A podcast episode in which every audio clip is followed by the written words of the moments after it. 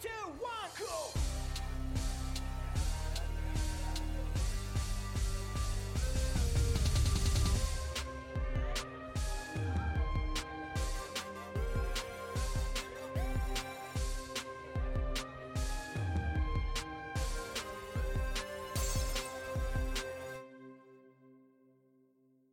Ja, willkommen in der Kommunistenkneipe, Folge 4 mittlerweile.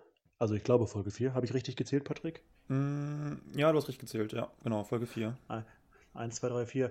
Ja, also wir hatten zwischendurch äh, neben den regulären Podcast-Folgen ja zwei kleine äh, Formate gemacht, beziehungsweise das gleiche Format, aber mit zwei verschiedenen Themen. Ähm, einmal was zur Polizeigewalt und einmal was zu rechten Strukturen äh, in der BRD. Ähm, aber das ist jetzt tatsächlich das vierte Interview, das vierte Gespräch. Und wir sind ja, ja, der Kern ist ja immer noch ein Interview-Podcast. Genau. Genau, wir hatten so ein bisschen jetzt ähm, eine kleine Sommerpause, sage ich mal. Aber Mhm. ja, ich freue mich auch schon mal wieder. Also ich freue mich auch, dass wir wieder ein normales Gespräch haben oder eine normale Podcast-Folge auf jeden Fall. Ähm, so ein Output ist schon ganz, ganz cool an sich, aber ich glaube, es ist schon noch was anderes, nochmal irgendwie im Dialog zu sein und nicht einfach die ganze Zeit vor sich, also, also alleine vor sich herzureden irgendwie. Ja, die letzte Folge war mit Fabian Lehr. Ähm, da, die wurde relativ gut geklickt und äh, sowohl auf Spotify als auch äh, auf YouTube, äh, wo man uns übrigens gerne abonnieren kann, da haben wir nichts gegen. Ähm, und äh, hat auf jeden Fall einiges an Resonanz ausgelöst. Äh, die heutige Folge ist thematisch ein bisschen äh, anders verschoben. Letztes Mal ging es um die Frage, warum Kommunismus, so hieß sie, glaube ich, auch. Mhm. Ähm, heute wollen wir mit Esther Bejarano sprechen. Ähm, also es ist erstmal ein geschichtsträchtiges Interview. Ähm, es geht um ja, ihre Erfahrungen im Faschismus. Esther Bejarano ist eine Überlebende des Konzentrationslagers Auschwitz. Ähm, und ich habe mit ihr gesprochen, ich glaube über eine Stunde. Mhm. Und das war für mich ein sehr, sehr interessantes Gespräch. Ja, äh, leider warst du nicht dabei, Patrick. Äh, genau. Ja, ich finde es ähm, echt mega schade, dass ich nicht dabei sein konnte. Ähm, ja, Esther ist ja schon etwas älter. Aber genau, es wäre trotzdem ein sehr, sehr spannendes Gespräch. Ähm, es ging im ersten Teil, sage ich mal, vor allem um, um ihr Leben und den historischen Teil. Und äh, dann aber auch um, um aktuelle Fragen, um politische Fragen. Sie nimmt auch Stellung in aktuellen Debatten, zum Beispiel, wenn es um, um die aktuellen Rechtsentwicklungen geht, um, um rechte Skandale oder auch zum Beispiel bei der ganzen äh, Debatte, ähm, ob der 8. Mai ein Feiertag sein soll. Da hat sie auch eine sehr entschiedene Position dafür. Und genau, also sie ist halt auch heute immer noch sehr, sehr aktiv auf jeden Fall und eine stabile Antifaschistin. Und das finde ich ähm, genau sehr, sehr cool einfach oder sehr wundernswert. Ich erinnere mich noch, ich habe sie 2017 bei den äh, G20-Protesten, also da habe ich eine Rede von ihr äh, gehört, die wirklich äh, sehr deutlich Bezug genommen hat auf die gegenwärtige kapitalistische Politik, auf die Kriegspolitik. Äh, sie hat Position bezogen gegen Aufrüstung. Ich weiß, dass sie sich in der Flüchtlingskrise äh, auch sehr, also der sogenannten Flüchtlingskrise auch sehr klar positioniert hat. Ähm, und ähm, auch zu aktuellen Fragen. Bei G20 hat sie sogar zur Polizeigewalt, wenn ich mich richtig erinnere, über die Politik von Olaf Scholz damals in Hamburg, der hier Bürgermeister äh, war, ähm, gewandt. Und also sie ist jemand, der sich auch ähm, gegenwärtig einmischt. Genau. Wir haben tatsächlich aber auch über andere Dinge geredet, zum Beispiel die Situation im Nahen Osten und ihren Blick darauf. Sie hat ja ein, eine sehr kritische Position äh, zu der Politik Israels. Ähm, ja, ähm, aber auch ihre Erfahrungen äh, auf dem sozialistischen Kuba spielten eine Rolle, äh, wo sie sich sehr sympathisierend geäußert hat. Also geradezu begeistert fand ich eigentlich. Ähm, wir machen übrigens demnächst auch äh, noch eine kleine Folge zum Thema Kuba. Ähm, aber das ist ein anderes Thema. Ja, in dem jetzigen Gespräch fand ich äh, das, was du schon sagtest, Patrick, sehr gut, dass Esther Bejarano sich nicht nur, was ja auch schon sehr wichtig wäre, diese Aufklärungsarbeit äh, über den, den Faschismus, dass sie also dass sie nicht nur damit beschäftigt, sondern dass sie auch äh, zu gegenwärtigen Dingen Stellung nimmt, auch zu aktuellen Rechtsentwicklungen und äh, ein äh, den sagt sie dabei immer wieder, das ist, äh, wer gegen die Nazis kämpft, der kann sich auf den Staat nicht verlassen. Äh, und da würde ich ihr auf jeden Fall zustimmen. Ja. Ja, da hat sie auf jeden Fall auch recht. Also man sieht auch gerade anhand der, der ganzen rechten Skandale in den letzten Wochen und, und Monaten in der Bundeswehr, in der KSK, in der Polizei, ähm, also wie, wie groß das Problem eigentlich ist. Und sie sagt ja auch selber, dass der Satz während den Anfängen ja eigentlich schon fast sogar überholt ist und wir mittendrin sind in einem gefährlichen Rechtsruck in der Gesellschaft und in der Politik. Und ich finde, wenn jemand wie Esther Bejerano sowas sagt, dann zeigt es auf jeden Fall nochmal den Ernst der Lage und ähm, ja, wie gefährlich eigentlich die aktuellen Entwicklungen sind.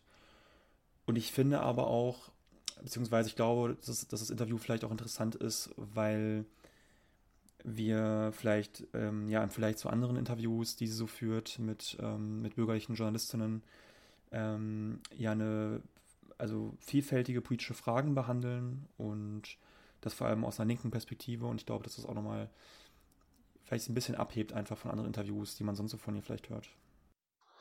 Gut, dann würde ich vorschlagen, äh, wir hören mal ins Gespräch rein.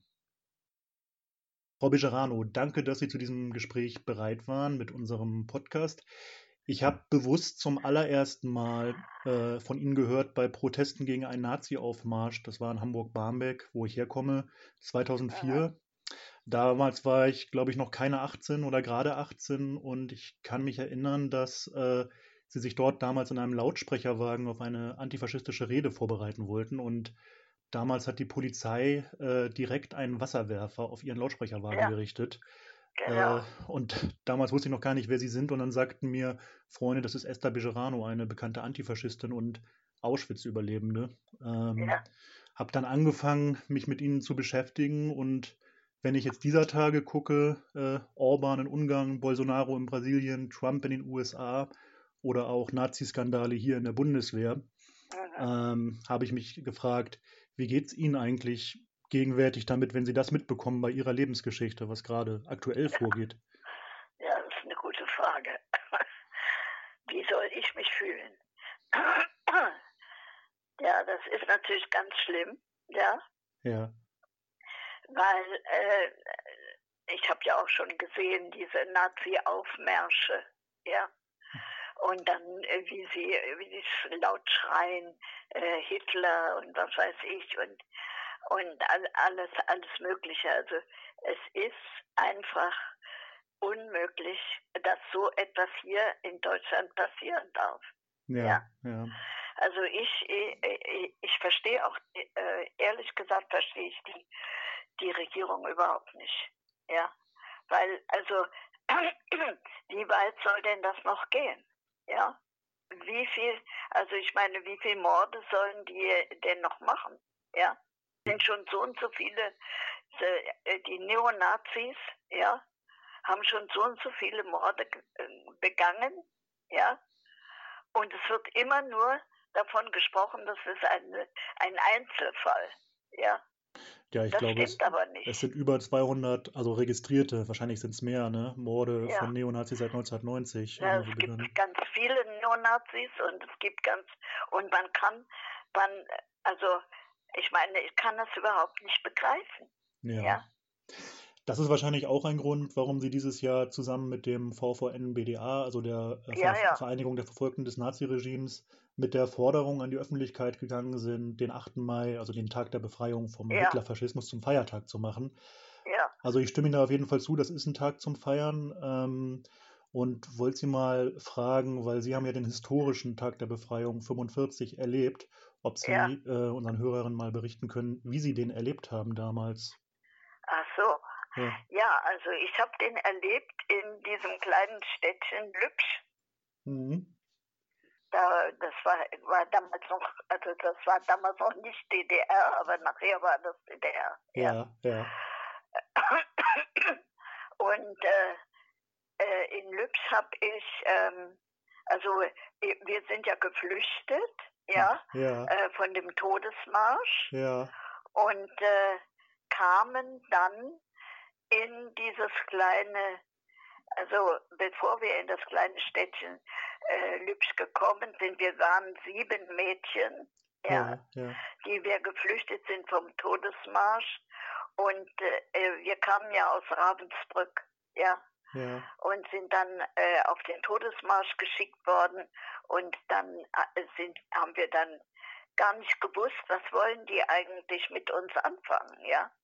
Ja. Und da äh, haben wir gedacht, äh, wir haben schon so einiges gehört, ja, die wollen uns an die Ostsee bringen und und wir hatten Angst, dass sie uns dann ertränken wollen, ja. Ja, ja, okay. Und äh, da haben wir gesagt, nee, das machen wir nicht mit. Und dann haben wir versucht, äh, äh, also ich weiß jetzt nicht mehr genau, wo das war, ja, aber auf jeden Fall sind wir durch einen Wald gegangen und da haben wir uns alle unsere Häftlingskleidung ausgezogen, ja, und hatten unter der Häftlingskleidung hatten wir Zivilkleidung.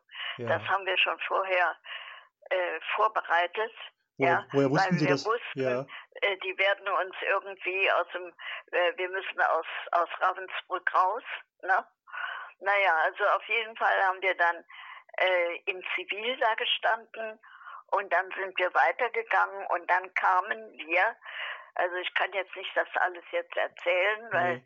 äh, das war ja eine ziemlich lange Zeit, die wir dann äh, brauchten, äh, um auf amerikanische, äh, wir sind dann zu den Amerikanern gekommen, ja. Ja. Also wir waren in einem in, in einem kleinen Dorf in Deutsch, in also im ich weiß jetzt nicht mehr genau, wo das war, aber auf jeden Fall waren wir in einem kleinen Dorf und da und waren untergebracht bei einem äh, Bauern, ja, ja. und der hat uns dann gesagt, wenn ihr rechts runter geht, kommt ihr zu den Russen und wenn ihr links runter geht, dann kommt ihr zu den Amerikanern. Mhm.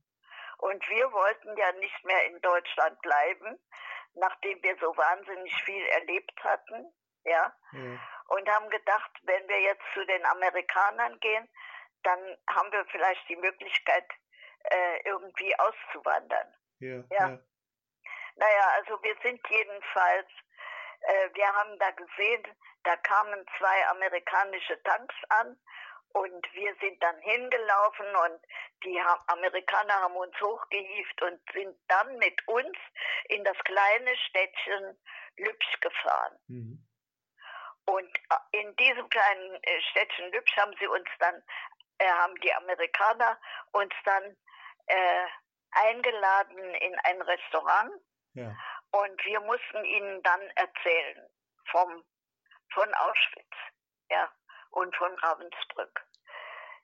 Die wussten natürlich dadurch, dass wir natürlich die Nummer auf dem linken Arm hatten von Auschwitz, ja, da wussten die, ach, das sind der ehemalige Gefangene, ja. Ja. Und dann wollten sie unbedingt wissen, wie es uns ergangen ist und was wir alles gelitten haben und so. Und dann haben wir auch äh, mit denen zusammen dort gesessen und plötzlich haben wir einen großen Krach auf der Straße gehört und sind rausgelaufen auf die Straße. Das war auf einem Marktplatz, Ja. ja. Sind da rausge rausgelaufen und da kam die Rote Armee einmarschiert. Mhm. Und darum war so ein Krach. Nicht? Die amerikanischen und die russischen Soldaten haben sich begrüßt, umarmt, geküsst und, und waren ganz glücklich und haben geschrien, der, der, der Krieg ist aus, Ja. ja, Hitler ist tot und alle waren sie froh und glücklich. Aber, und dann hat, haben die Amerikaner und auch die Russen gesagt, das muss gefeiert werden. Ja. Ja.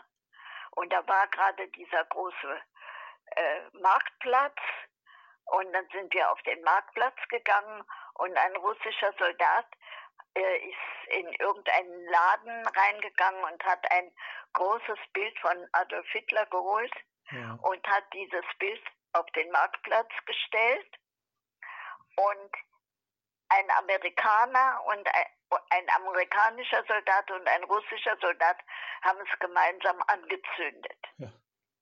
Und alle Soldaten, also amerikanische und russische Soldaten und wir sieben Mädchen aus dem KZ haben um, um dieses Bild herum sind getanzt, haben wir getanzt. Vorher hat aber, weil ich denen erzählt, den Amerikanern erzählt habe, dass ich in Auschwitz im Orchester Akkordeon gespielt habe, ist ein äh, Amerikaner plötzlich angekommen mit einem Akkordeon ja. und hat mir dieses Akkordeon geschenkt.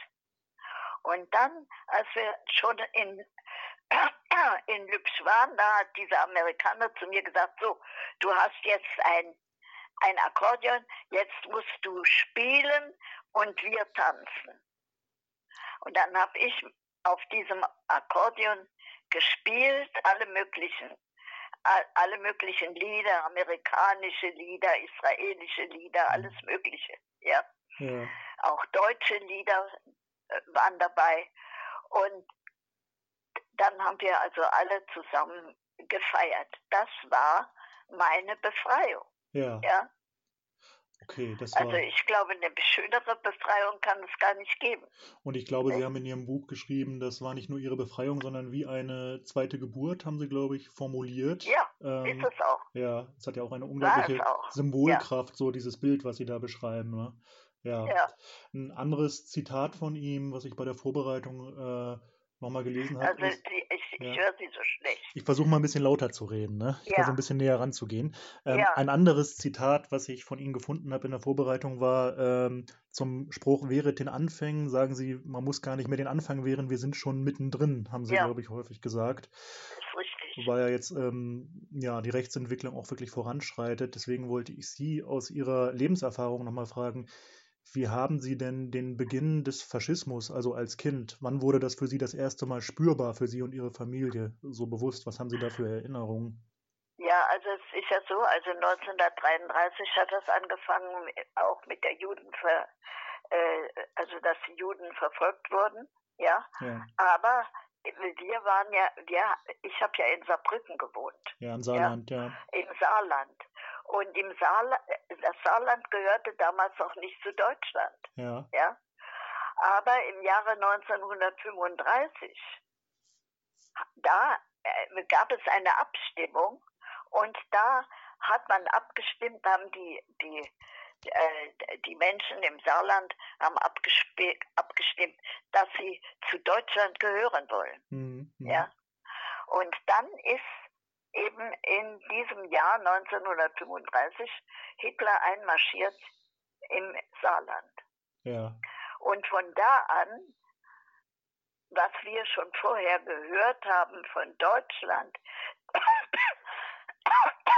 was man mit den Juden da alles anstellt ja, und wie schrecklich das ist, da fing das dann auch in Saarbrücken an. Also ja. die Gesetze des Deutschen Reiches galten dann auch voll, äh, ja. vollkommen im Saarland. Hm. Das galt dann im, im Saarland und, und das war ganz schlimm. Ja. ja. Also die erste Sache, wo ich mich natürlich, wo, wo, wo es mich äh, betroffen hat, ja. ja, das war, als man mich aus der Schule rausgeschmissen hat. Hm. Ja. Also wir durften ja nicht mehr in, in deutschen Schulen also in christlichen Schulen durften wir ja nicht mehr lernen, jüdische Kinder. Ja. ja? Und, äh, und die jüdische Gemeinde in Saarbrücken äh, und auch in anderen, äh, in anderen Städten natürlich, die haben dann alle jüdische Schulen äh, eröffnen müssen. Mhm. Ja. Und dann sind, bin ich in in, in eine in die jüdische Schule in Saarbrücken äh, musste ich dann gehen, ja. Und die äh, die Schüler, ja, mit denen ich vorher, die Schülerinnen, mit denen ich vorher zusammen in der anderen Schule war, ja, ja. die haben sich total abgewandt von mir. Ja. ja? Also, Ihr also die wollten nichts ja. mehr mit mir zu tun haben. Ja. ja. Also das war schon für ein Kind, ja, also ich war damals neun Jahre alt. Ja. ja. Da war das also echt ganz schlimm. Ja. Ich habe dann plötzlich da gestanden und meine äh, ganzen christlichen Freundinnen wollten nichts mehr von mir wissen. Ja. ja. Und dann hatte ich natürlich auch jüdische Freundinnen, aber das war ja was ganz anderes. Ja. ja. Also wir haben das schon gemerkt, wie schlimm das werden wird. Ja. Wir haben schon Angst bekommen. Ja. Nicht? Und die Entwicklung hat. Und mein Vater, hm. der ein deutscher Patriot war, ja, ja. der im, im, Zweiten Weltkrieg ja ge, gekämpft hat für sein Vaterland, ja. Also war er eher deutsch, deutsch-national eingestellt oder eher patriotisch? Ja, der, der, der ja. wollte gar nicht glauben, dass Hitler so lange an der Macht bleibt. Ja. Ja. Der hat gesagt, ach, die Deutschen lassen das doch nicht zu und, und die, die werden das doch nicht erlauben, dass, dass die Juden so behandelt werden und so weiter. Ja. Das hat er immer gedacht. Ja. ja. Aber da hat er falsch gedacht, nicht? Er hat sich leider getäuscht. Ähm, ja. Sie sind ja am 20. April 43, 1943 in das äh, Vernichtungslager Auschwitz deportiert worden. Äh, zuvor waren sie zwei Jahre, glaube ich, in einem Zwangsarbeitslager. Ähm, ja. Sie sind, sie haben auch äh, häufig beschrieben, auch in ihrem Buch, was ich gelesen habe, äh, wie schrecklich die Fahrt dorthin war, also der Transport. Ähm, was ich mich gefragt furchtbar ja. ja. Und ich habe mich gefragt, wussten Sie eigentlich zu dem Zeitpunkt, hatten Sie eine Vorstellung davon, was Sie erwartet in Auschwitz? Nein, überhaupt nicht. Ja. Wir haben alle also äh, da wir von einem Arbeitslager kamen, ja, ja, haben wir alle gedacht, wir kommen jetzt in ein anderes Arbeitslager. So, ja. hm. Aber wir hatten keine Ahnung, dass wir äh, äh, nach Auschwitz kommen oder so. Allerdings wussten wir schon, dass Auschwitz ein ganz schlimmes äh, Konzentrationslager ist, war. Ja. ja. Und äh, äh, wir, wir, haben das, wir haben das immer mitgekriegt, weil die, die, die SS, die, die ja äh, auf, bei diesen Arbeitslagern da waren, ja, ja. Die, äh, die, die haben uns immer und die uns alles befohlen haben überhaupt, ja. Die haben ja, die haben ja zu uns gesagt, wenn ihr nicht alles so macht, wie wir das wollen, ja, hm dann kommt ihr nach Auschwitz ins Konzentrationslager. Also als permanente Drohung sozusagen war das schon vorhanden. Das war eine Drohung, ja. ja. Und äh, wir wussten, das ist ganz bestimmt ein ganz schlimmer Ort, ja. Mhm. Aber wir wussten nicht, dass es ein Vernichtungslager ist. Ja. ja. Das wussten wir damals nicht. Okay. Als Sie dort angekommen sind. Auch das haben Sie geschildert. Die Ankunft dort, ähm, wie haben Sie die erlebt? Wurde, ähm, wurden Sie dort aggressiv empfangen? Ging es gleich los mit Repressalien? Nein, oder? gar nicht.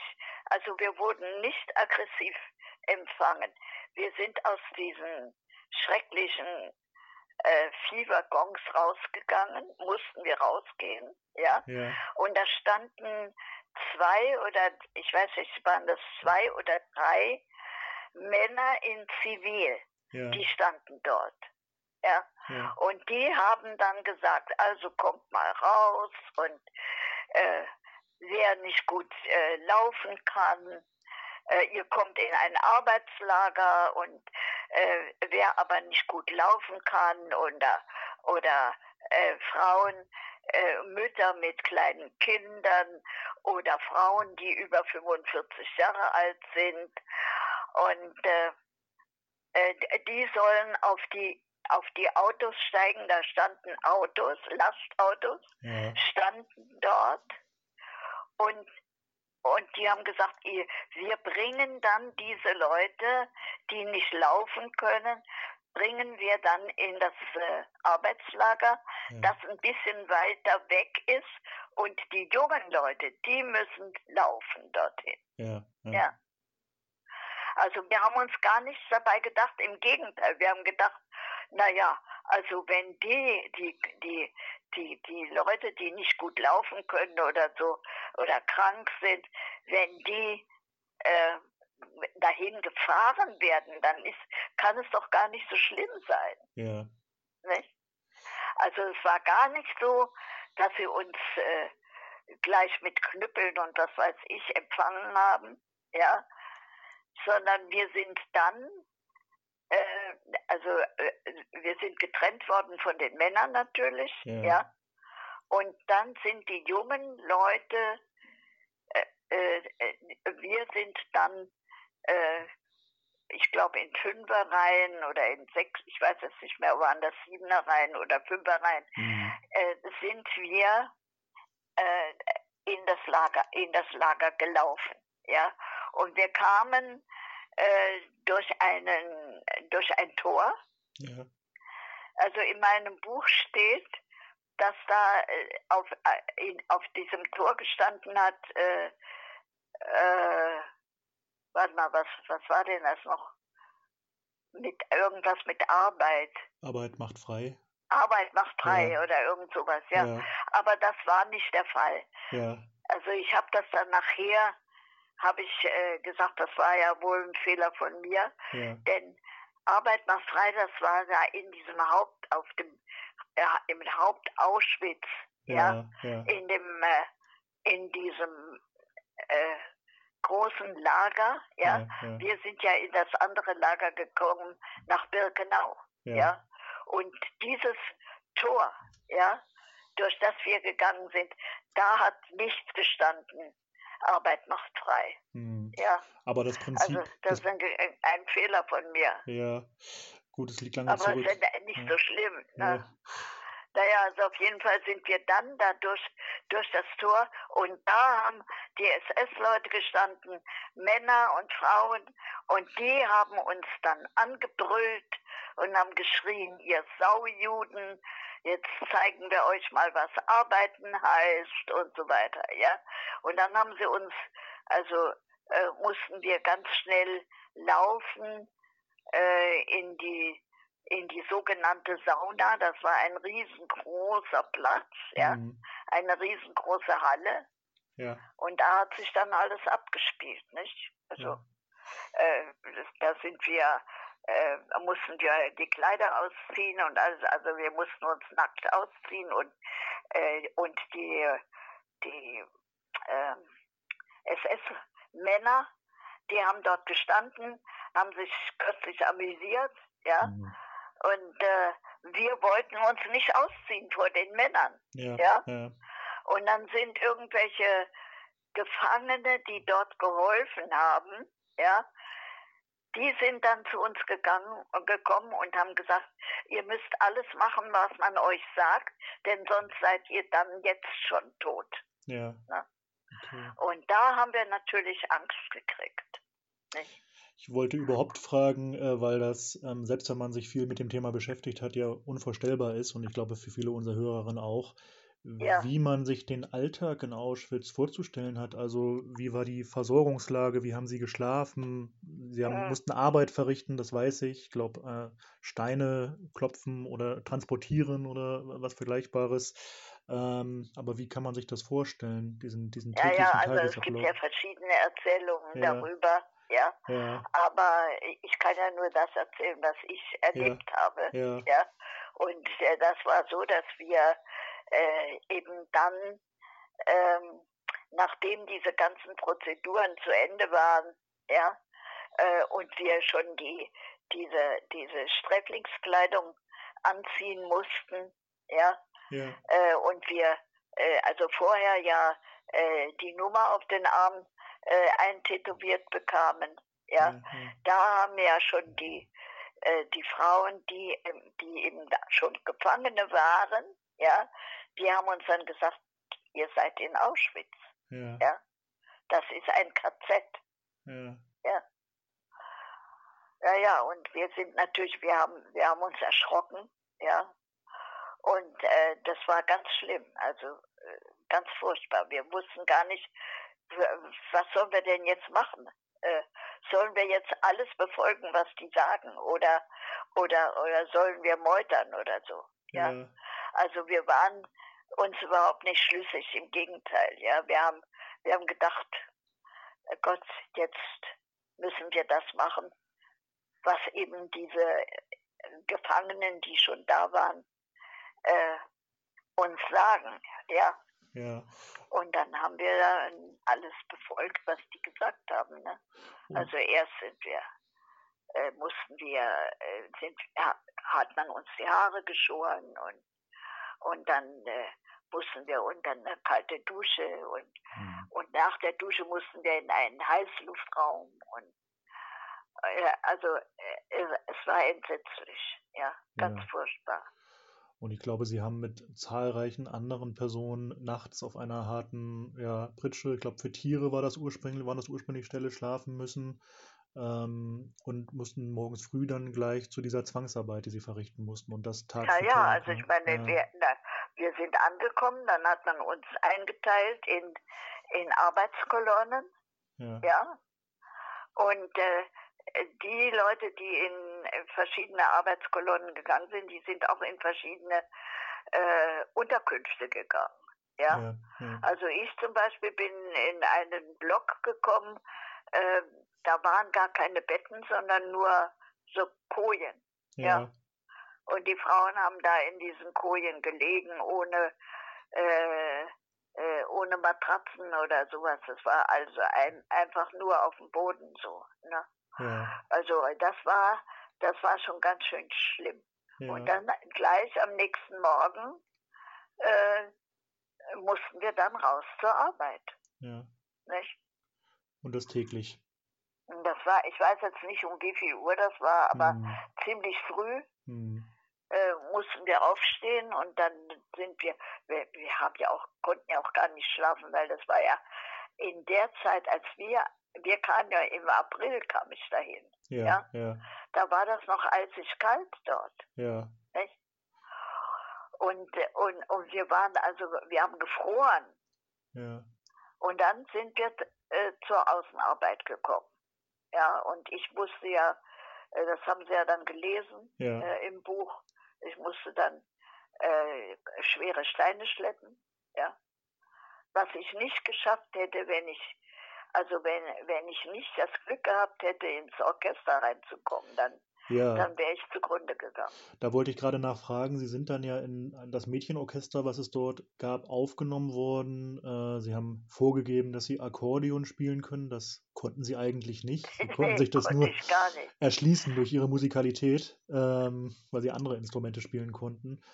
Und also es war so, dass ich äh, äh, dass diese Tchaikovska, das war die Dirigentin ja. damals, ja, äh, das war auch eine Gefangene, ja. aber sie hat eben dieses Orchester geleitet und die hat zu mir gesagt, was kannst du denn spielen? Und ich habe gesagt, ich kann Klavier spielen, mhm. ja. Und da sagte sie, nee, also ein Klavier gibt es hier überhaupt gar nicht, mhm. ja. Aber wenn du Akkordeon spielen kannst, dann werde ich dich prüfen. Ja. Ja. Und dann habe ich natürlich gelogen, weil, weil ich hatte so eine Angst, wieder zurück zu müssen in dieses, äh, in, äh, in diese Kolonne da, ja, ja, ja. Äh, zum Steine schleppen, ja. ne? dass ich einfach gelogen habe und gesagt habe, ich kann Akkordeon spielen. Ja. Und es ist Ihnen gelungen. Sagte, ja. Und die sagte dann zu mir, die, die Tchaikovska, spiel mir mal den deutschen Schlager, du hast Glück bei den Frauen Bellamy. Mhm. Ja. ja. Den, zu meinem Glück kannte ich diesen Schlager. Ja. ja. Aber ich hatte keine Ahnung, wie, äh, wie man überhaupt Akkordeon spielt. Ich wusste nur, man muss ziehen und dann kommt, irgendwann kommt ein Ton raus, ja. Ich hatte keine Ahnung. Aber ich habe zu ihr gesagt, also ich habe schon ewig nicht mehr Akkordeon gespielt. Mhm. Ich muss mich erstmal wieder reinfinden. Mhm. Und da hat sie zu mir gesagt, geh mal in eine Ecke. Ja. ja. Das war ja diese Musikbaracke, wo wir dann hingegangen sind. Ich war ja nicht alleine, da waren noch zwei andere Frauen mit mhm. mir. Die eine spielte äh, Flöte und die andere äh, spielte Geige. Ja. ja. Okay. Und, ja, und ja, da äh, hat, hat sie mir erlaubt, mich einzuspielen, ja. Und das hat er, also vielleicht äh, zehn Minuten gedauert, ich weiß nicht, wie lange das gedauert hat, bis ich dieses, äh, die, äh, diesen Schlager da spielen konnte und auch noch mit den, mit den Bässen, wo ich überhaupt gar keine Ahnung hatte, mhm. äh, diese Knöpfe, was macht man denn damit? Ja? Sie haben sich das, Auto, hab das autodidaktisch beigebracht sozusagen dann ja, in der kurzen Zeit. Ich habe ja. das einfach, ich habe gesagt, ich muss, ich muss das können. Ja. ja. Und es hat geklappt. Ja. ja. Also ich bin davon überzeugt, die wusste, die Tchaikovska wusste, dass ich nie im Leben Akkordeon gespielt habe. Ja. Die hat das gemerkt das eigentlich. Ah. Aber sie hat gemerkt, dass ich musikalisch bin. Ja. ja. Und dann hat sie gesagt, gut, also durch, ich nehme dich auf in das Orchester. Das war ja. sozusagen ihre, ihre Rettung. Was sie dann tun mussten, war ja aber auch schon makaber, wenn sie zum Beispiel beschreiben, ja, dass sie bei der Ankunft, Ankunft neuer Züge Märsche spielen mussten. Da habe ich gedacht, das ist ja geradezu pervers, Häftlinge ja. in den Zügen mit Musik zu empfangen äh, während so das eines war auch, Das war auch pervers. Das war alles ja. pervers. Das, ist, äh, es ist, das kann man sich überhaupt gar nicht vorstellen. Ja. Aber, aber mir hat es das Leben gerettet. Ja. ja? Denn ich wäre, ich wäre dort zugrunde gegangen, in ja. diesem anderen, äh, in, in, in, äh, bei, bei dieser Steineschlepperei. Ja. ja. Insofern hat das für ihn so einen Weg geebnet, der sie in, in dieser schlimmen Situation gerettet hat.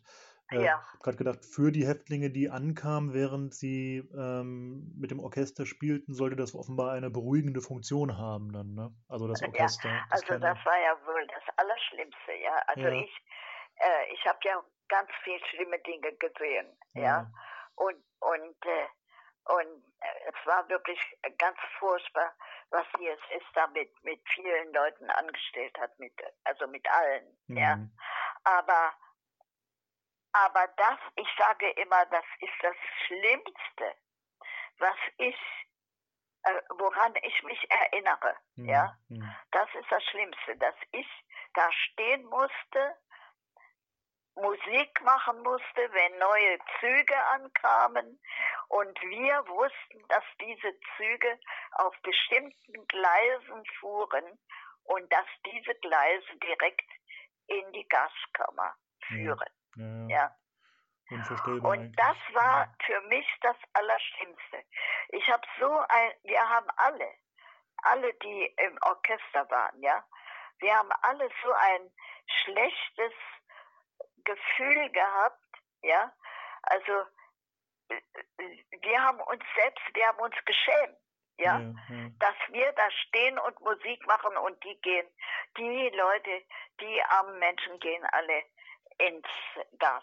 Wir hätten nicht aufhören können zu spielen, weil hinter uns die SS stand ja, ja. mit ihren Gewehren. Also wenn wir nicht gespielt hätten, hätten die uns glatt abge abgeknallt.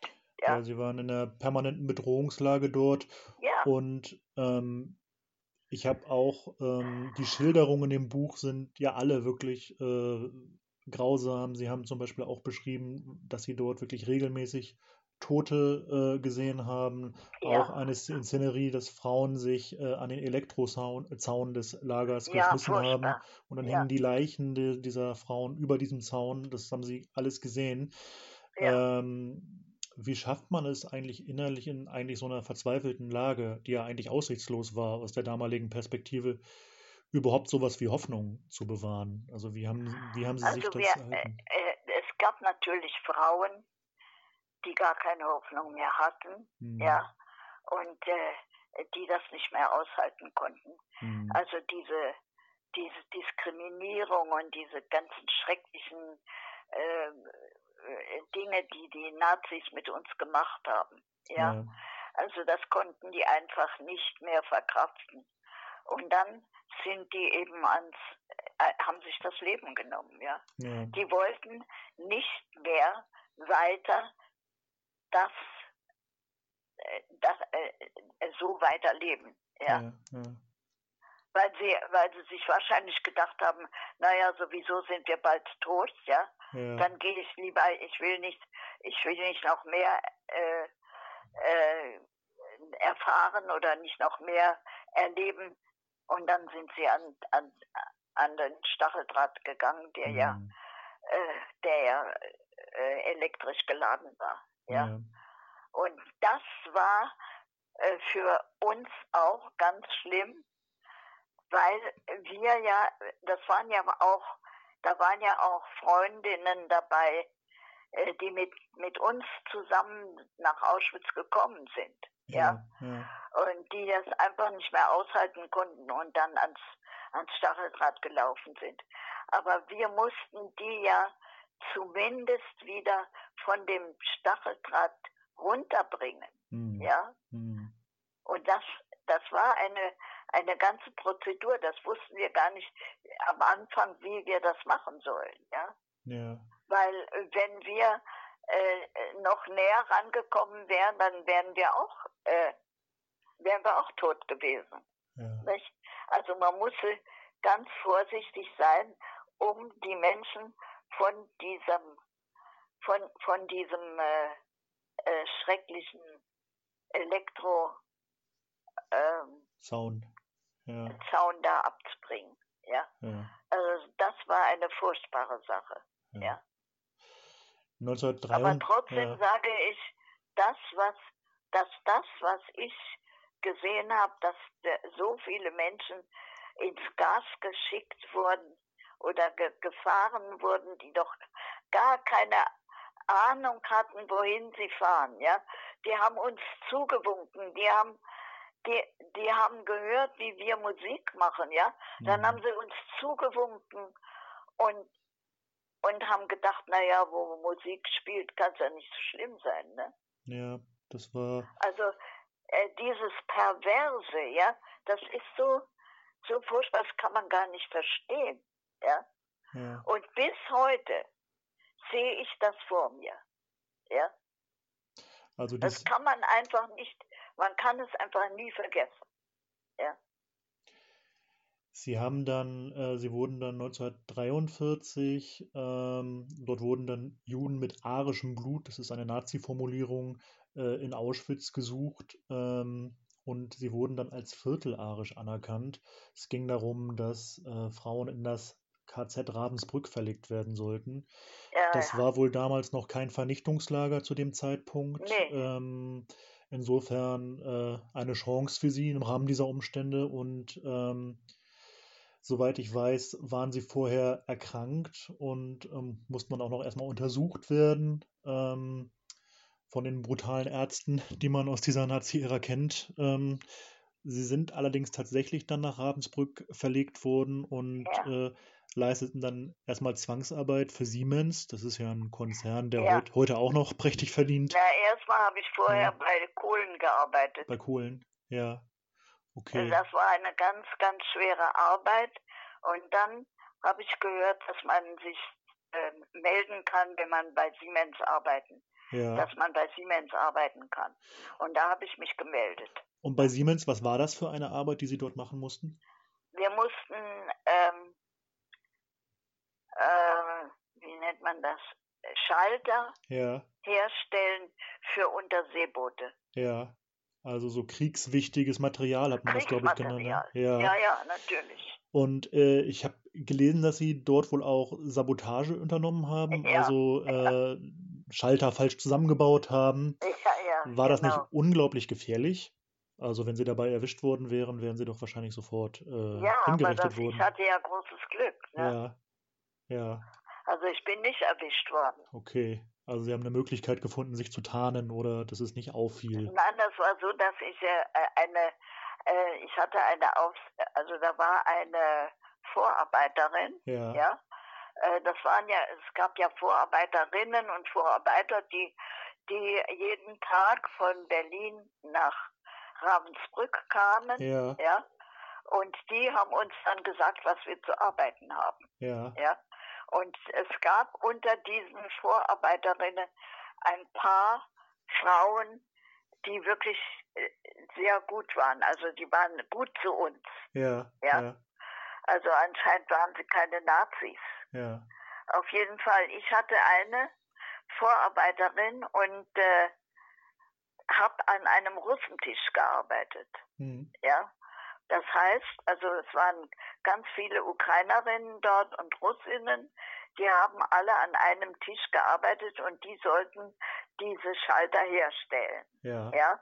Und die Vorarbeiterin hat diese Muster, hat sie erstmal hergestellt, ja, Ja. und dann hat sie sie den, äh, den, den Gefangenen gegeben, ja, Ja. und da, nach diesem Muster mussten dann die, die, die, die Leute, die da gearbeitet haben, die Frauen, die mussten dann, dann äh, diese Schalter herstellen. Ja. Ja.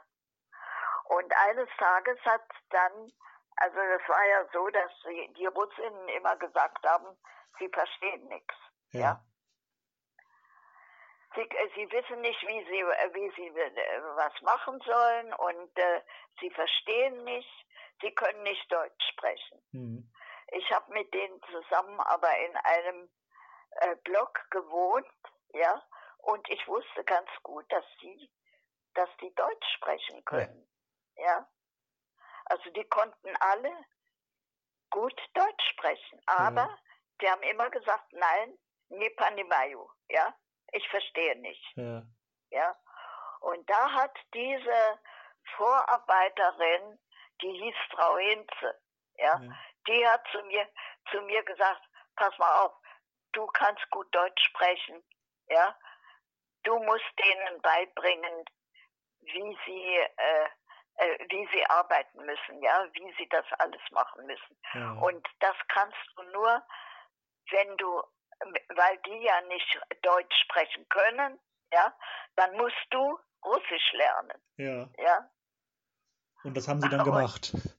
Ja, und dann habe hab ich zu den Russinnen gesagt, habe ich gef- äh, die hat gesagt, du kannst dann Vorarbeiterin sein vor, vor den für die Russen. Ne?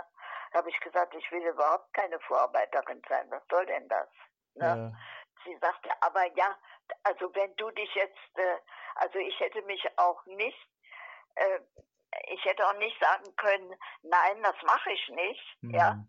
Dann hätte sie mich irgendwie gemeldet, ja, Ja, ja. und hätte gesagt, da die, die, die will das nicht machen, was ich sage, ja. Also ich habe ihr dann gesagt, also gut, ich bespreche das mit, mit den äh, russischen Gefangenen, Ja. ja.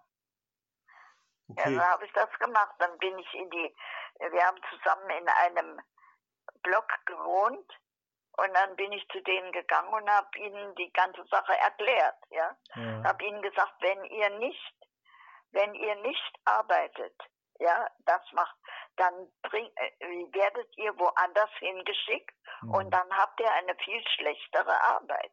ja. ja.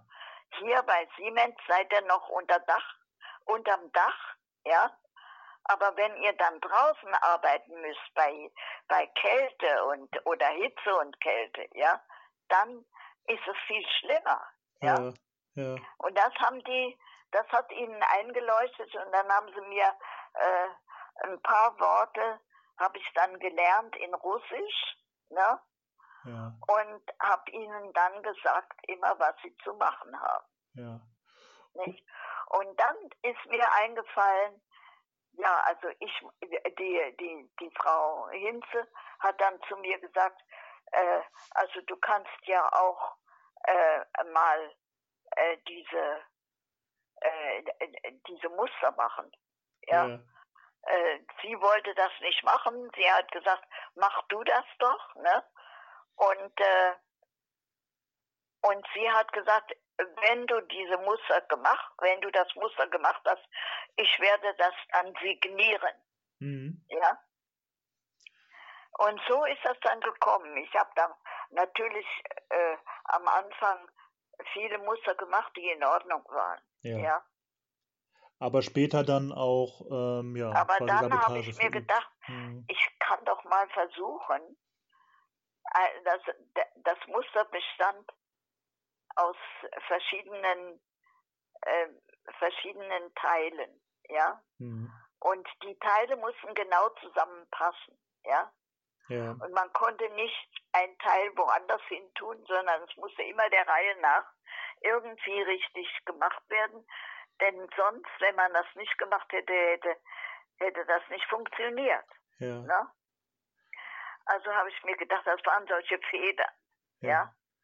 Und dann habe hab ich mir gedacht, ich werde mal versuchen, eine Feder falsch da einzusetzen. Ne? Und offenbar ist es nicht aufgefallen, äh, aber Nein, die Fall. hat, die, der, die hat beim, also ich habe am Anfang immer alles richtig gemacht, mhm. ja. Und dann habe ich gedacht, so jetzt versuche ich es mal, ne?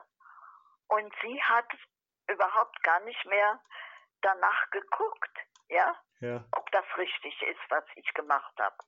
Sie hat einfach signiert. Ja. Und ich habe mich aber vorher erkundigt. Ich habe äh, ich hab, äh, gefragt, wie, wie ist denn das, wenn jetzt mal irgendetwas falsch gemacht wird? Äh, müssen dann die Vorarbeiterinnen auch? Äh, wird man die bestrafen? Oder, ja, ja, oder okay. wie, wie, wie ist das? Und dann äh, habe ich gemerkt, ähm, habe ich gesehen, dass das aber nicht der Fall ist, weil ja. es sind verschiedene Male ist es passiert, dass Schalter falsch, falsch äh, äh, zusammengesetzt wurden und dann auch äh, wieder zurückkamen. Mhm. Und mhm. den Vorarbeitern ist nichts passiert. Okay. Ja? Da konnten Sie das Risiko dann einschätzen. Also das war für uns eine große Freude. Ja. Das kann ich mir das vorstellen. Das war, glaube ich, die größte Freude, die wir, die wir überhaupt hatten in, in Ravensbrück in der ganzen Zeit. Ja. ja. Also wir haben uns gefreut, dass uns diese Sabotage ge gelungen ist. Wir haben gedacht, es war natürlich sehr naiv gedacht, ja. Aber wir haben gedacht, so jetzt, jetzt haben wir geholfen, den Krieg äh, also, also dass, dass, dass der Krieg dann aufhört. Ja. Dass Sie da einen Beitrag zuleisten durch Ihre Sabotage, ja. Ja, ja. ja. Wir sprachen ja eben eingangs schon über die Befreiung. Ich würde einen kleinen Sprung machen. Äh, ja. Sprachen wir ja eingangs drüber. Ähm, nach der Befreiung beschlossen Sie ja nach Palästina nach einiger Zeit äh, ja. auszuwandern. Ähm, das hatte einen größeren Vorlauf natürlich, bis Sie dort wirklich ankamen. Äh, dort waren Sie dann ja 1948 auch im Militärdienst und traten unter anderem auch bei Soldatencamps auf. Ähm, ich habe auch gelesen, dass sie später in einem Arbeiterchor, der auch kommunistische Lieder gesungen hat. Ähm, Nein, ähm, ich habe keine Lieder gesungen, sondern ich habe ähm, ja, ich habe hier, ja, dort habe ich Lieder gesungen. Ja. Ja, und ich hatte eine eine Band, ja. ja. Das war ein Akkordeonist und ja. eine und und ein Flötist. Ja. Ja. Und wir waren so ein Trio. Ja. Und dann sind wir immer, also in der Armee, ja, sind wir immer äh, in alle möglichen Camps, wo eben Soldaten waren, äh, da mussten wir immer Musik machen. Ja. Nicht? Und wir, manchmal haben wir drei, drei Konzerte am Tag gemacht. Das war also sehr anstrengend alles, ja. ja. Das ging um die Unter Aber, Unterhaltung der Soldaten dann, ne? Oder um die. Ja, ja. Ja, okay. Mhm. Aber manchmal sind wir auch direkt an die Front. Ja. Ja, und dann, äh, äh, wenn wir ein Konzert gegeben haben an der Front und plötzlich es angefangen hat zu schießen und was weiß ich, da, da mussten wir äh, aufhören äh, mit unserem Konzert, ja. ja. Äh, das war sehr spannend, ja. Ja. Ich habe gelesen, also, dass, dass sie später nicht in den israelischen Künstlerverband aufgenommen wurden, zunächst ja, jedenfalls. Das stimmt. Wohl ja, auch. weil ich in einem Chor war. Ja. Ich war in einem äh, Arbeiterchor. Ja. Und in diesem Arbeiterchor waren auch äh, Kommunisten und äh, Sozialdemokraten. Ja. ja? Äh, und, äh, und es waren aber auch äh, Rechte ja. Ganz Rechte waren auch dabei. Ja. ja. Und äh, ja, also da habe ich, also äh, haben wir auch mit diesem Chor sind wir äh, auch in der Armee aufgetreten. Ja. ja. Und wir waren sehr beliebt und die Soldaten haben uns immer wieder eingeladen. Ja. ja. Aber dann nachher äh, äh, habe ich ja, äh, also wollte ich aufgenommen werden in den Künstlerbund. Ja. ja. Und äh, dann äh, habe ich also ein, äh, äh musste ich äh, drei oder vier Lieder singen äh, mit guter Begleitung und so weiter. Und es war alles wunderbar, ja. Mhm. Das hat dann mir auch nachher bestätigt, dass das also wirklich ganz toll war.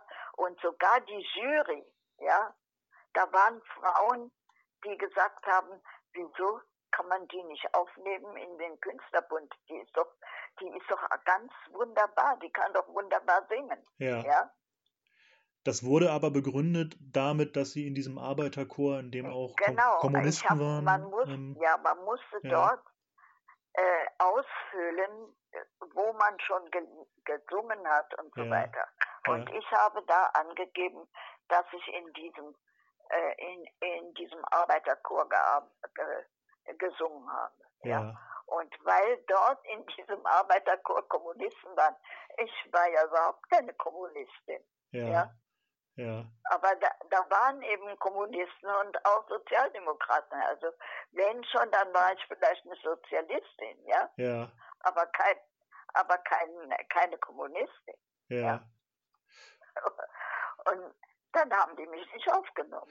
Aber das hat schon gereicht damals. War ja in dieser McCarthy-Area. Ja, ja. Äh, in den. Äh, da waren die, äh, haben sie ja alle, alle zum Beispiel der Dirigent vom, äh, von, von diesem Chor, ja. ja. Ein, ein wunderbarer Musiker, ja. ja.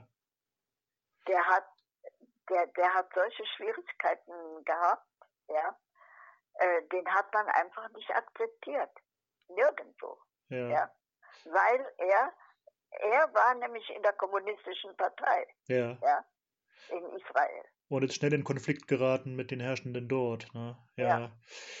Äh, Sie haben ja. Ja, das war ganz schlimm. Ja. Das war ganz schlimm. Also, und ich wusste ja nicht, also ich meine, die, man, man konnte nur Konzerte bekommen, wenn man in diesem Künstlerbund ist. Ja.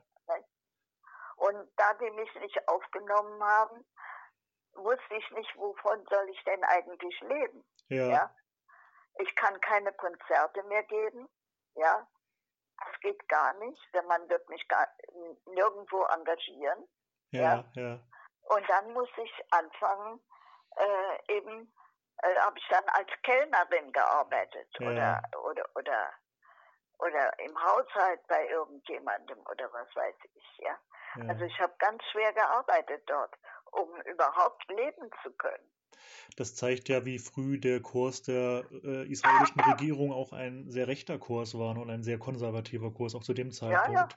Ja, ja. Ähm, Sie heirateten ja 1950 äh, Ihren Mann, von dem Sie ja bis heute Ihren Namen tragen. Ähm, Ihr Mann war Fernfahrer. Ich habe ähm, gelesen, dass ja. er seinen Job auch wegen seines gewerkschaftlichen Engagements und kommunistischen Engagements wohl verlor.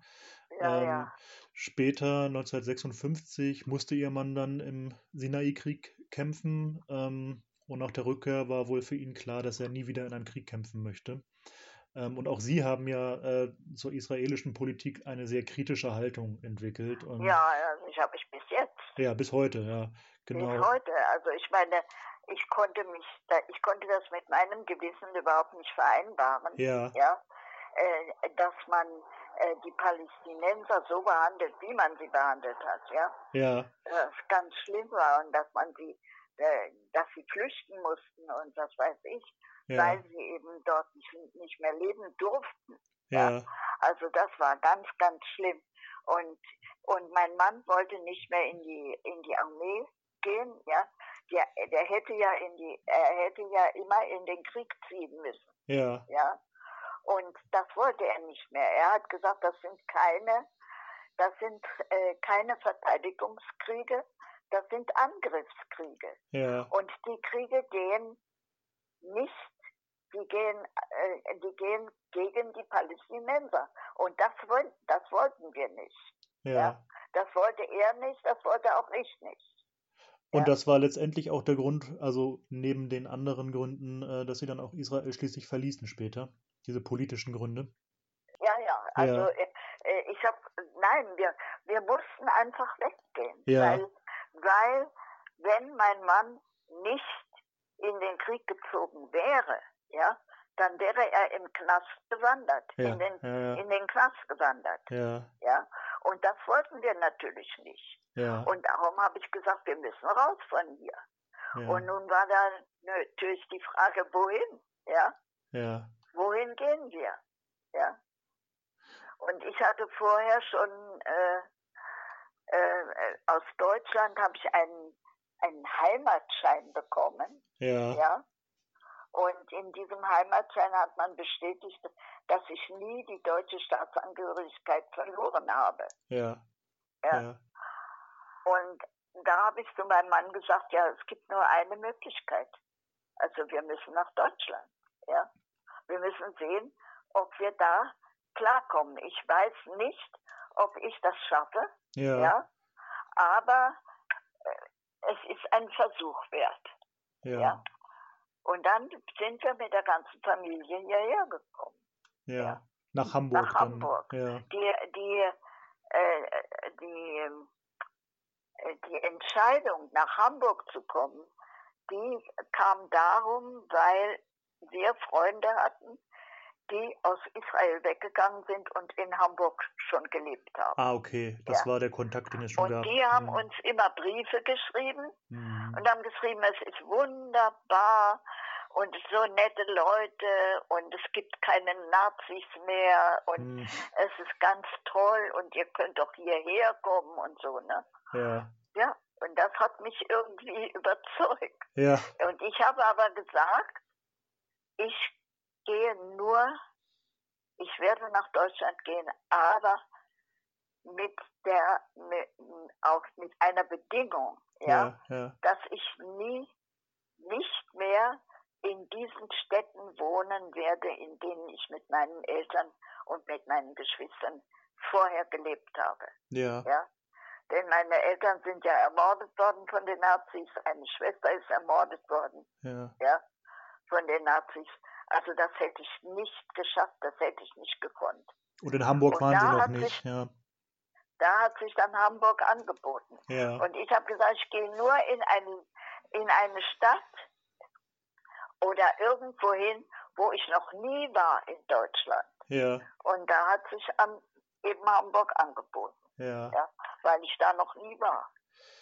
Wie haben Sie denn die frühe Bundesrepublik äh, dann erlebt? Ähm, also gerade in Bezug auf die Entnazifizierung. Was waren denn dann Ihre Erfahrungen? Weil ähm, Sie haben ja Ja, gesagt, es gab ja überhaupt keine Entnazifizierung. ja, Ja. ja. Das gab es ja gar nicht. Und es waren ja auch noch in sehr vielen führenden Posten. Ähm, also viele Ja, Menschen, die in der natürlich. NSDAP waren, in der SS, in anderen Organisationen der Ja. Nazis. Ja, Das sieht man ja jetzt bei der, bei der Armee, ne? ja, wie viele Nazis dort rumlaufen. ja, gerade dieser da Tage. Ja, Ja. Und, und, und ich meine, der Adenauer hat ja diese ganzen Nazis wieder eingestellt äh, auf ihre Posten. ja, Ja. Die konnten ja wieder auf ihre Posten gehen.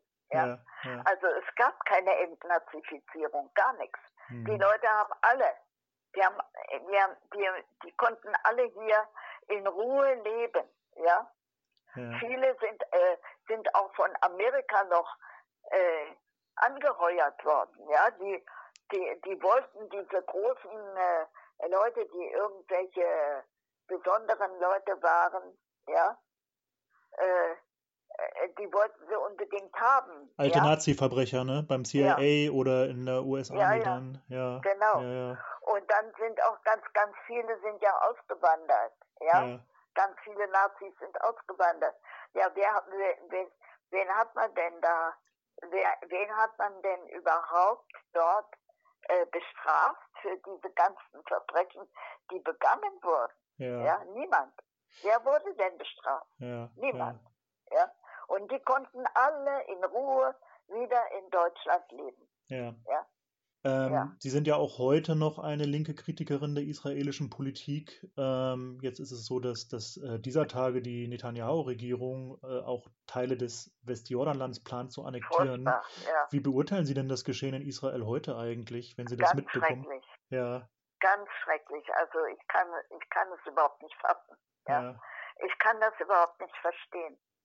Ja, und äh, Und da hat ja auch der Trump ganz viel damit zu tun. Ja, ja.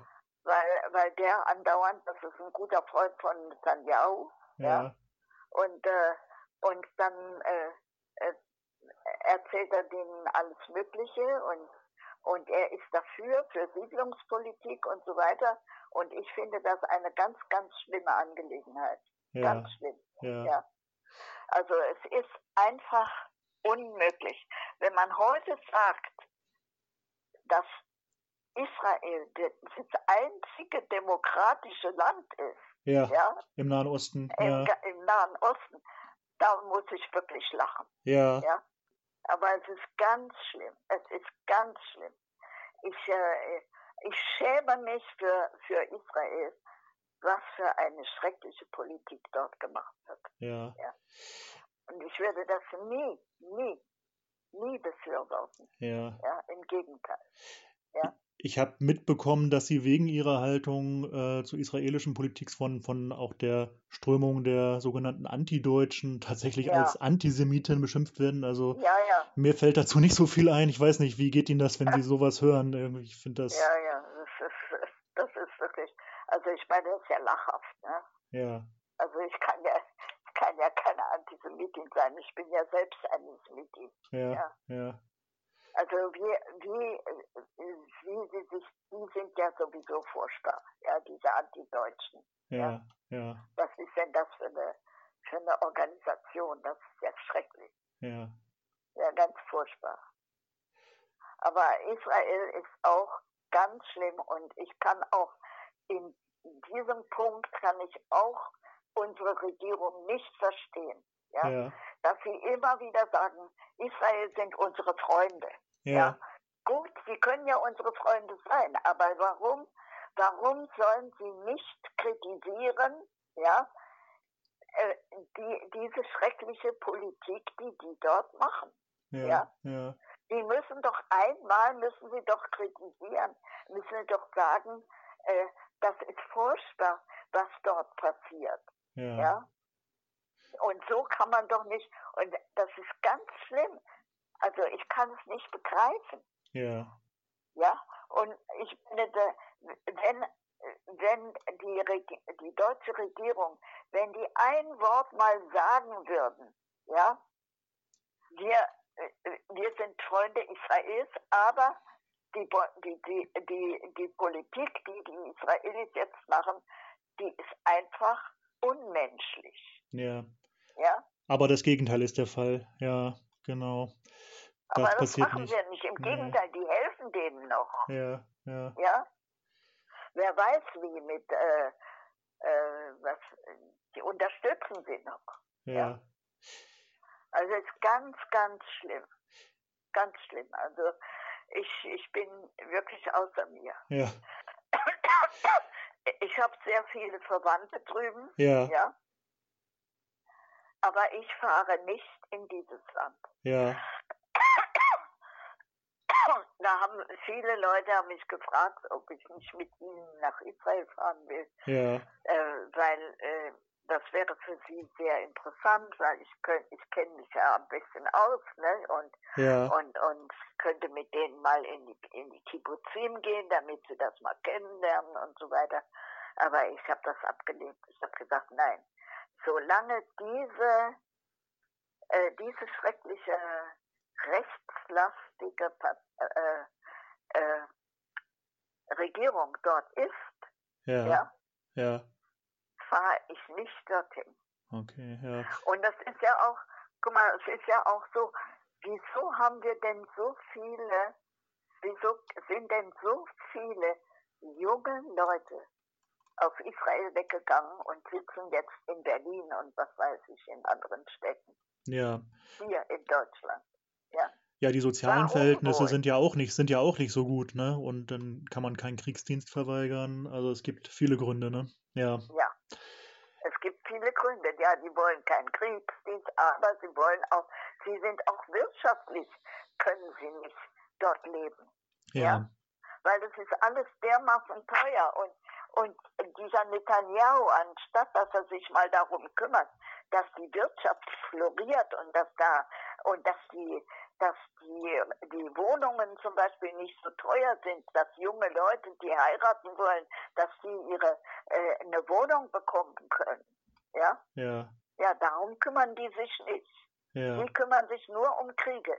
Das ganze Geld, ja, die, äh, diese ganzen, äh, das, was sie bekommen von den Menschen, ja, Ja. das ganze Geld wird einfach nur in die Armee gesteckt. Ja. Ja. Ja. Immer nur für Kriege und Kriege und nochmal Kriege. Ja. Das Das ist ist, doch furchtbar. das ist ähnlich wie in den USA. Ich hätte auch noch eine weitere Frage zu, zur Gegenwart. Ähm, Ja. Donald Trump sagt ja dieser Tage häufig, dass die Antifa, was auch immer das sein soll, also es ist ja keine Ja. einheitliche Organisation, eine terroristische Organisation sei. Damit wären Sie dann natürlich auch eine Terroristin nach Trumps Definition. Ja. Sie sind ja Ehrenvorsitzende des VVN, also der Ja, ja. Vereinigten, der Verfolgten des Naziregimes. Und der wurde ja die Gemeinnützigkeit äh, jüngst Ja, entzogen. das ist ja furchtbar. Und der, der Vorwurf ist ja, die sei linksextrem, äh, linksextremistisch. Ja. Das, was Ach. halten Sie denn so einer Ar- Argumentation entgegen, die man ja häufig auch Das liest ist jetzt? alles, das ist alles nur gesponnen. Ich, ich, ich weiß nicht, wer, was die dazu bewegt, so etwas zu machen. Ja, so etwas zu sagen. Und das dann auch noch die, und ich will ja auch jetzt mal äh, diesem, äh, diesem äh, Oberbürgermeister da in Berlin, ja, Müller, Ja, ja, dem will ich auch mal äh, ein paar Takte erzählen ja, ja, weil ich finde das unerhört, ja, dass die sich auch, die sagen auch, das Finanzamt wird Recht haben, so ungefähr. ja, Ja. ja, ja. Also sie beugen sich komplett der Entscheidung und prüfen das Ja. nicht politisch. Das ist ja wohl auch nicht gewollt dann, ne? Ja, Ja, das ist doch, das ist doch einfach ein Unding, sowas. Und ich möchte, in welchem Land leben wir eigentlich? wenn Ja. Antifaschismus nicht mehr gemeinnützig ist, aber äh, Ja. einige rechtsradikale Organisationen haben ja einen Gemeinnützigkeitsstatus Ja, dagegen noch. genau. Ne? Das ist doch furchtbar. Ich habe nicht mehr viele Fragen, wir kommen auch gleich zum Ende, aber äh, Ja. zwei, drei hätte ich schon noch. Ähm, Ja. Ich war 2018, ich glaube, das war der 80. Jahrestag der Reichspogromnacht, äh, auf einer antifaschistischen Gedenkveranstaltung. Ja, Und darauf, da wurde darauf hingewiesen, dass es eigentlich schlimm ist, dass der 9. November vom Mauerfall so überschattet wird, der ja auch am 9. November war. Ah. Äh, und das führt mich zu einer Frage über die DDR. Ich weiß nicht, ob Sie die beantworten können. Ich weiß, dass für sehr viele Linke und Antifaschistinnen äh, die Wiedervereinigung oder der Mauerfall damals ähm, eher als etwas Bedrohliches angesehen wurde. Also, und ich habe Sie auch mal in einem Interview sagen hören, ähm, ja, dass Sie damals dachten, jetzt kommt wieder Naja, also- Großdeutschland. ne? Äh, Ähm. also ich meine, bedrohlich kann man nicht sagen, aber ich war damals auch äh, nicht so hundertprozentig dafür, Ja, Ja. äh, dass, äh, dass die De und, und, und schon gar nicht, wie, wie sie die DDR eingenommen haben. Oder äh, also das, das, das fand ich überhaupt nicht gut. Auf der anderen Seite fand ich es auch nicht gut von der DDR, dass sie sich das hat gefallen lassen. ja, Ja? Ja, Die hätten ja auch mal, die hätten ja auch mal auftrumpfen können und hätten sagen können, also so nicht, ja. ja, Wenn ihr wollt, dass wir mit ihr euch zusammen äh, gehen, ja, dann müsst ihr auch einige Sachen, ja, die wir gut finden, auch gut finden. ja, Ja. Aber das haben sie ja auch nicht gemacht. ja, Ne? Also das Ganze war ziemlich verfahren, muss ich sagen. ja, Ja. Und, äh, und ich habe die Befürchtung gehabt, ja.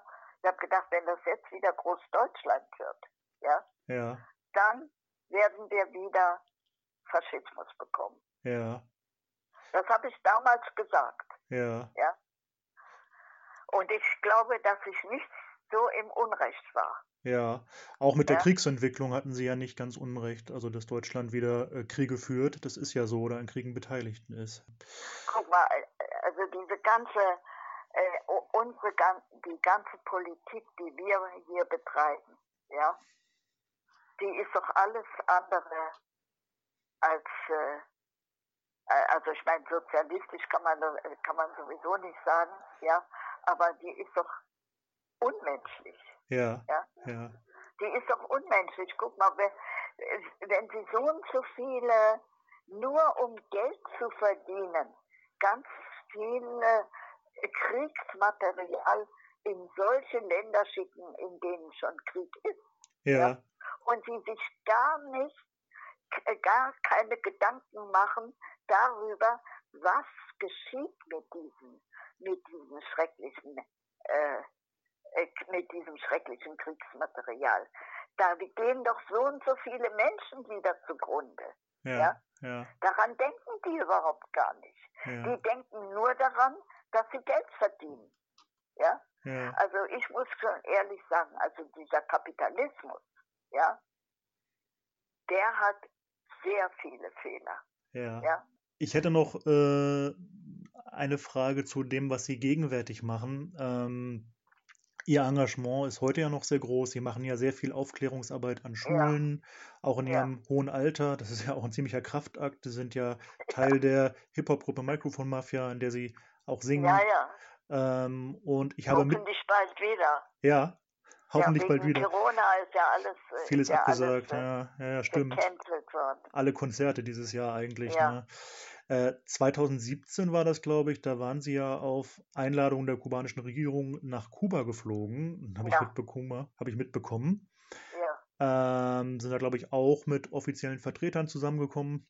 Fidel Castro konnten sie, glaube ich, nicht mehr persönlich kennenlernen. Der hat leider, leider nicht mehr gelebt. Ähm, Nee. in einem Interview haben sie damals gesagt, ähm, wenn das Ich richtig. hatte ein Interview mit einem äh, Ja, sehr, sehr netten, jungen, äh, der, äh, der also ganz überzeugt war von der Revolution in, in, Amer in, äh, äh, in Kuba. ja, Und äh, der äh, hatte aber auch einen Grund dafür wahrscheinlich, weil er war, er ist, ist ganz behindert, er ist behindert auf die Welt gekommen, ja, Ja. und er hat auch, äh, also er hat auch jetzt noch ganz schlimme Be Behinderungen, aber der Staat äh, Kuba hat ihm unheimlich geholfen, ja, ja. ja, Und äh, äh, insofern, dass er auch lernen konnte und dass er auch, äh, also auch äh, äh, äh, viel, viel von, von die haben ja sehr, sehr gute Ärzte dort in Kuba. ja, ja, Also er ist sehr gut betreut worden, ja. Und er ist natürlich sehr dankbar dafür. ja, ja. Und ich kann mir schon vorstellen, dass er deswegen, äh, also er ist ein überzeugter Kubaner. ja, Ja. Und mit dem habe ich dann äh, ein großes Interview gegeben. Und, äh, und das war also sehr, sehr schön in, in Kuba. Und was mich vor allen Dingen gefreut hat, war, äh, dass ich dort die jüdische Gemeinde kennenlernen konnte ja, ja, weil ich gerne mal wissen wollte, wie, wie Juden dort in Kuba leben. Ja? ja, Ob es überhaupt dort äh, einen, äh, ob es dort äh, Rassismus gibt. ja, Ja? Und da haben mir die ganzen, also mit wem ich gesprochen habe, von äh, jüdischen, äh, jü- jüdischen Menschen und auch in der jüdischen Gemeinde, die haben ja alle gesagt, nirgendwo anders wollen sie leben, ja, ja, weil äh, da können sie ihre Religion weiterführen, sie können, äh, sie können leben, so wie sie wollen und sie sind ganz begeistert ja, ja. Und es gibt keinen Rassismus. Also Ah. ich habe mich sehr, sehr, sehr gefreut darüber, ja, ja, ja, über die, über die jüdische Gemeinde. Und die haben sich wiederum o- gefreut, mich kennenzulernen, ja, ja, Ja. Weil sie nämlich gesagt haben, äh, sie denken genauso wie wir, ja. Ist Ihr Buch dann auch auf Spanisch erschienen dann? Nee, Ja, leider nicht, sind ja sehr belesen dort. ja. Ähm, Leider nicht. Also es ist auch noch nicht mal in Englisch, ist es auch nicht. vielleicht wird das ja irgendwann mal übersetzt. Das wäre Ja, eigentlich vielleicht. eine Aufgabe. Aber das Buch geht ja nach wie vor unheimlich gut. Ne? Ja. Frau Bejarano, gibt es noch ein Statement zum Schluss, das Sie unseren Zuhörern auf den Weg mitgeben wollen? ohne, äh, ohne Antifaschismus, ja, äh, in Deutschland geht es einfach nicht. Ja, Es muss einen Antifaschismus geben. Ja. Ja. Ja. Das sehen wir ja, was sich da tut. Nicht? Also wir müssen gegen die Nazis kämpfen, auf jeden Fall. Ja. Ja. Und wir sehen uns auf jeden Fall auch in so einer antifaschistischen äh, Linie und hoffen, dass dieses Gespräch auch dazu beiträgt, ein paar Leute zu interessieren und aufzuklären. Ja. Genau. Ja, vielen Dank. Das waren soweit meine Fragen. Ich fand es sehr interessant. Ja, also ich bin ja sehr begeistert Ja, genau. von Ihren Fragen. Ja, war für mich irgendwie auch ein tolles Ja. Erlebnis, mal mit Ihnen zu sprechen. Das wollte ich schon immer mal. Ganz schön. Ja. Sehr schön. Ich danke Ihnen fürs Gespräch. Ja, Alles klar. danke. Ja, das war das Gespräch mit Esther Bejerano. Und ich muss sagen, auch wenn es sich vielleicht jetzt ein bisschen äh, ja, pathetisch anhört oder irgendwie kitschig, aber ich finde schon, dass, also ich fand das sehr krass und sehr, sehr bewegend nochmal von ihr in so vielen Einzelheiten und anschaulichen Beispielen nochmal das Ausmaß der Verbrechen eigentlich ähm, zur Zeit des Holocaust noch einmal so geschildert zu bekommen. Und ich finde es auch immer noch so surreal, wenn ich mir vorstelle, dass es ja gerade mal ja, etwas mehr als 70 Jahre eigentlich her ist, also dass diese Verbrechen in dem Ausmaß ähm, geschehen sind. Und ja, wir hätten vielleicht noch ein bisschen mehr über die, ja, vielleicht über die Verflechtung zwischen Faschismus und Kapitalismus sprechen können. Ähm, wobei, ich glaube, das wäre nochmal irgendwie Stoff für eine eigene Folge, um das mal zu vertiefen. Aber ich bin auf jeden Fall mega froh, dass sie bereit war, mit uns zu reden. Ja, ich habe die Geschichte äh, von ihr auch natürlich gelesen äh, in ihrem Buch, was ich auch sehr empfehlen kann. Und äh, ich meine, dass es auf einer DKP-Veranstaltung war, wo ich auch Auszüge davon schon mal von ihr vorgetragen gehört habe. Und trotzdem war es jetzt nochmal krass, mit jemandem zu sprechen, der das wirklich erlebt hat. Und ja, ist aber auf jeden Fall wichtig, glaube ich, das äh, auch ja, lebendig in Erinnerung zu halten. Und äh, insofern sind solche Zeitdokumente, glaube ich, wichtig, sie direkt von Zeitzeugen äh, auch gesprochen äh, zu hören. Genau, ja.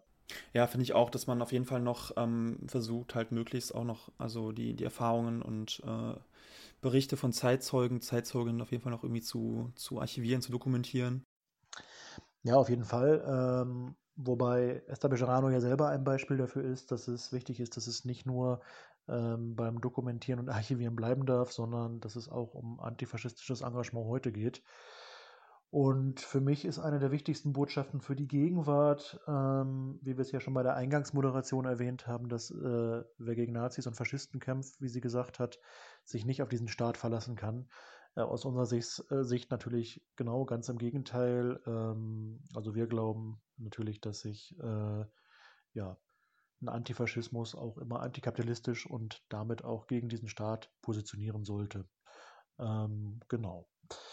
Patrick, ähm, Ja, ich würde sagen, ja, wir würden, wir lassen das erstmal jetzt so weit stehen. Ähm, wir haben schon eine neue Folge geplant ähm, Mhm. und werden das äh, zeitig ankündigen.